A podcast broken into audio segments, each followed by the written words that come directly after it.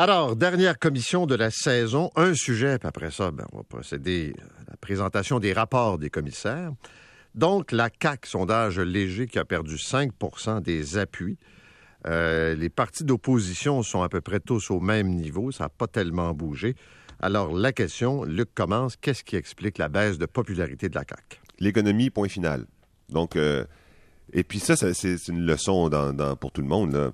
En ce moment, on est en pénurie de main-d'œuvre, une inflation à 7,7% ce mois-ci par rapport au mois, le même mois l'an passé, euh, et une crise du logement. Donc, des gens qui sont touchés dans leur portefeuille, dans leur poche, et euh, tout le reste semble ne pas avoir d'importance. Pourtant, la CAC, dans ces derniers mois, a retiré le gardien puis a mis un homme de plus sur la glace. Écoute ça, le chèque à 500 les voyages à 500 une ouverture à baisser les impôts, une annonce de plusieurs euh, maisons d'accueil pour les femmes victimes de violences conjugales qui s'est faite hier, la loi 96 qui est bouclée, les annonces sur les tarifs d'Hydro-Québec qui seront dorénavant, ne dépasseront pas l'inflation, le recrutement de Drainville et de Saint-Hilaire. En veux-tu, en v'là, là? Ils ont mis le paquet, mais pendant qu'ils mettaient le paquet, leur chiffre diminuait. Ça peut juste être l'économie. L'économie, Luc, je suis étonné parce que ça n'a jamais si bien été sur le plan économique au Québec. Le gouvernement se fait péter les.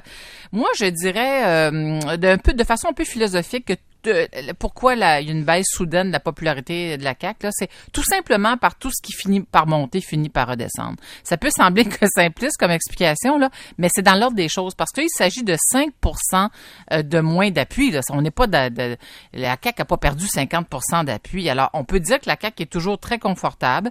Euh, en revanche, qui est exceptionnel, selon effectivement ce sondage qui a été publié cette semaine, c'est un taux d'appui pour la CAQ constant qui dure, euh, qui se répète depuis des mois, qui va au-delà de 40 Écoutez, en mai dernier, la CAQ avait un taux d'appui, pas de satisfaction, mais un taux d'appui de 46% C'est énorme. C'est à peu près du jamais vu dans l'histoire du Québec.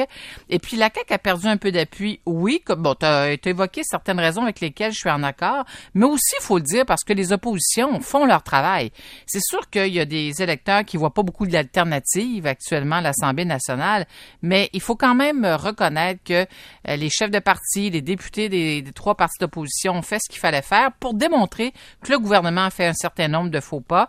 à tous les arguments que tu évoqués, là, que j'ajouterais la bisbille autour de l'avenir du français, les anglophones qui sont en colère, les fameux ratés du système de santé, là, on finit par ne plus y croire. Euh, et j'ajouterais à ça le, manque de place en garderie. Alors, le gouvernement de la CAQ a fait de bons coups, de très bons coups, mais comme il y a un bilan à défendre, c'est normal qu'il y ait des mécontents qui expriment qui choisissent d'exprimer leur désaccord. Alors, on verra maintenant comment ça va se traduire dans l'urne, mais si la tendance se maintient, comme disait Merdard de Rome, la CAQ, effectivement, n'a pas à craindre pour, euh, pour la prochaine élection, selon moi. Pas ce que tu en penses, Luc, Non, non, je suis bien d'accord avec toi. Ils vont être élus haut la main, mais c'est quand même surprenant compte tenu des annonces qu'ils viennent de faire. Puis, comme tu disais, euh, euh, un une capacité de gérer au centre aussi, une capacité de... Ils sont à la manœuvre, euh, ils sont hands-on, comme disent les Anglais. Euh, euh, quand quelque chose va pas, le premier ministre, le lendemain, sur le micro. quand l'opposition annonce quelque chose, comme par exemple la réduction possible des impôts par par euh, Dominique Anglade. Le, ministre, le premier ministre n'a pas laissé 24 heures se passer pour sauter sur le micro. Et puis euh, hier, le ministre des Finances qui disait oui, oui, oui. Euh, maintenant, après, tout, tout, calcul étant fait, je réalise que les Québécois paient trop d'impôts. C'est drôle, hein, ça fait quatre ans qu'ils sont au pouvoir. Mais j'aurais une question. Là, on parle du parti qui, de toute évidence, va fermer le gouvernement. Mais ma question, ce serait qui est la véritable opposition à la CAQ?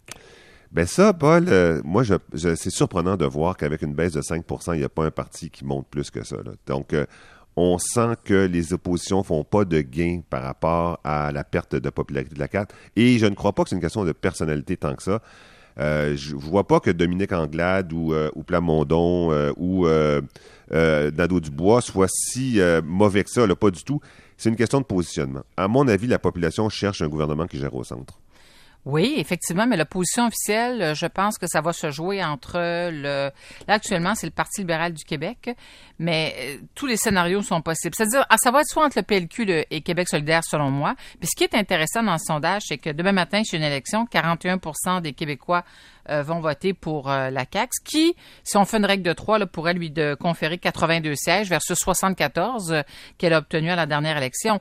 Mais si vous cumulez les appuis de Québec solidaire et du Parti conservateur du Québec, il y a près de 30% des Québécois qui se situent aux extrêmes sur l'échiquier politique. C'est-à-dire, on vote très à gauche si on choisit Québec solidaire et beaucoup plus à droite si on choisit Parti conservateur du Québec. Selon moi, c'est une première dans l'histoire du Québec parce que généralement, on avait les bleus, les rouges, le Parti libéral, le Parti québécois, qui tous les deux ont toujours gouverné au centre.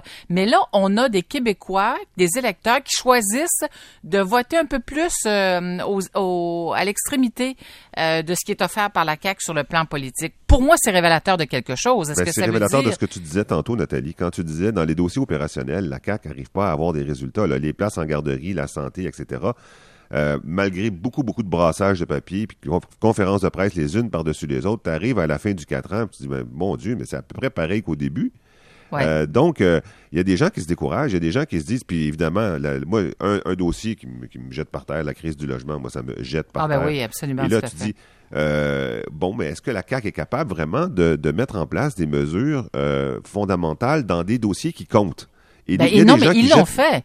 Ils l'ont fait dans certains dossiers. par exemple, la DPJ, euh, les, les, tribunaux spécialisés pour les agressions sexuelles, les bracelets, les bracelets là, pour les hommes victimes de violences conjugales. Ils ont fait de très bons coups, mais tu as raison. Ce que les, les électeurs, les insatisfaits, euh, les, ce qu'ils disent, c'est qu'à ta minute, les solutions de la CAQ, ben, c'est comme du pareil au même finalement. Mais on va aller, on va se loger chez QS ou au PCQ parce que là, on a l'impression qu'ils incarnent la nouveauté, la capacité de changement. C'est ça qui séduit pour presque 30% des Québécois quand mais même. Dans le cas de Québec solidaire, le sondage est intéressant aussi parce que ça nous apprend qu'il y a 38% des euh, votants Québec solidaire qui se disent souverainistes.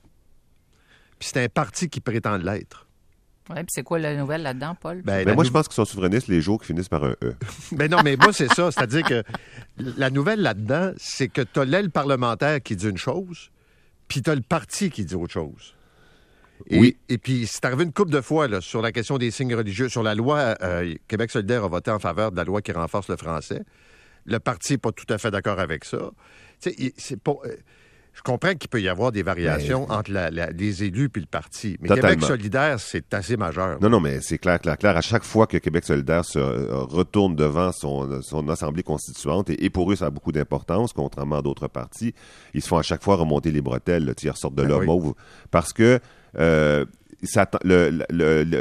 l'électorat du parti s'attend à un parti euh, qui est intègre, c'est-à-dire qui est euh, va jusqu'au bout.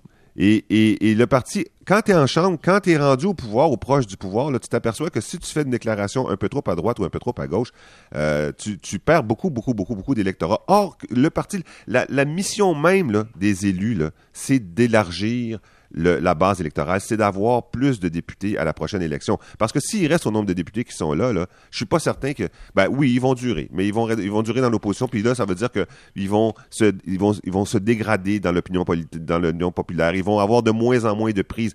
Euh, ce qu'on a, l'idée qu'on avait de Québec solidaire, au sein de Québec solidaire, c'est un parti qui à chaque élection gagne des députés, gagne, de, élargit sa, capacité d'aller chercher le pouvoir. Et si mm. ça ne se produit pas, il va y avoir du désistement. Et c'est pour ça que les élus... Ils sont condamnés à stagner, et PCQ et Québec solidaire. Pourquoi? Parce qu'ils ont un programme effectivement beaucoup trop à droite ou beaucoup trop à gauche. Historiquement, les Québécois ont toujours choisi une formation politique pour gouverner euh, qui était capable de démontrer qu'elle elle optait pour la modération. Vous comprenez ce que je veux dire? Non, mais c'est parce que moi, je regardais ça, je me disais, ça me rappelle, c'est toujours facile les comparaisons, mais le PQ était marginalisé à l'époque en disant c'est 20% des Québécois, 30% des Québécois qui sont pour l'indépendance. Puis le PQ arrive en disant OK, votez pour un bon gouvernement, puis on fera un référendum, puis on vous demandera de voter. Si Québec solidaire veut aller plus loin, puis devenir une véritable force, là, pas juste un parti euh, d'une dizaine de députés, il va être obligé de prendre un certain nombre de décisions qui, qui vont déplaire au membership. Absolument. Je suis d'accord avec toi. Et rappelle-toi qu'ils ont refusé ça, par exemple, parce qu'il y avait une fusion qui avait été envisagée par Amir Kadir, notamment avec le, Parti québécois. Ils ont refusé carrément parce qu'ils trouvaient que le Parti québécois était trop à droite. Alors, euh, le moment fondateur de ce... De ce tu sais, tu as parlé du moment fondateur du Parti québécois. Là. On, non, on fera pas un référendum. On va faire un référendum, on va d'abord être un bon gouvernement. Le moment fondateur de Québec solidaire où ils auraient pu dire on va former un bon gouvernement, il est passé. Donc, là, maintenant, il faudrait qu'il en fasse un Ouais. nouveau. Euh, Est-ce que c'est possible? Je sais pas. On s'arrête là-dessus. Au retour, les rapports des commissaires, évidemment, les nouvelles de la 13.